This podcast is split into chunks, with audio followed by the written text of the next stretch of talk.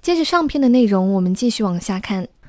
Bite-size, its educational arm, has roped in stars such as Sir David Attenborough to teach online lessons to homeschooled children, as the BBC Food website highlights quick lunches for home working parents.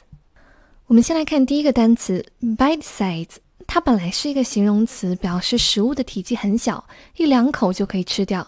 但是在这里呢，首字母大写，是一个教育机构的名称。继续往下看。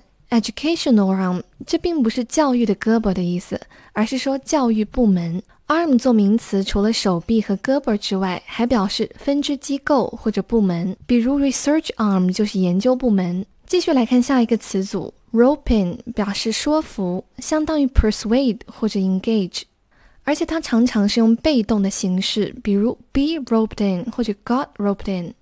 For example, I got roped in to help them. 我被说服去帮他们。继续往下看，homeschooled 形容词表示在家上学的，很好理解。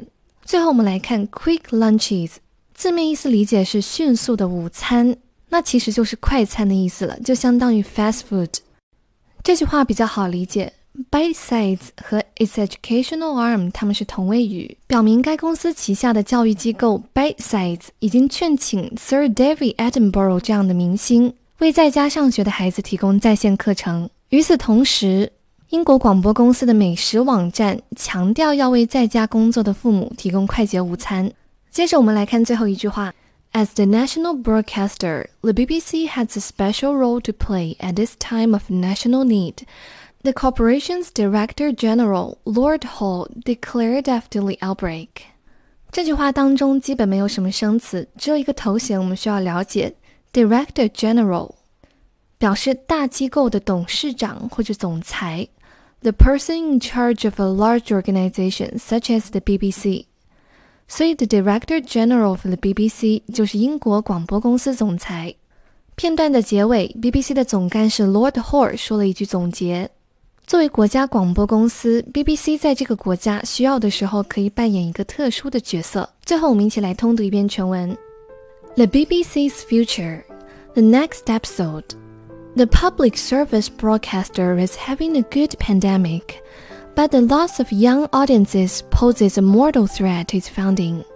As the country battles COVID 19, the British Broadcasting Corporation has joined the war effort. Plans to lay off 450 of its journalists are on hold, as new programs like Health Check UK Live, home of Mr. Motivator, are rushed out. Its local radio stations are pitching in.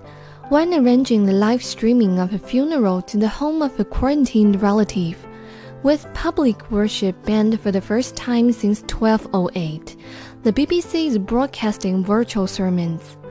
Bite-size, its educational arm, has roped in stars such as Sir David Attenborough to teach online lessons to homeschooled children, as the BBC Food website highlights quick lunches for home working parents. As the national broadcaster, the BBC has a special role to play at this time of national need. The corporation's Director General Lord Hall declared after the outbreak. 由于本文的原文篇幅较长，就没有时间做全文精读了。感兴趣的朋友可以在文末领取全文资源进行阅读。有疑问欢迎后台留言交流。今天的分享就到这里啦，See you next time.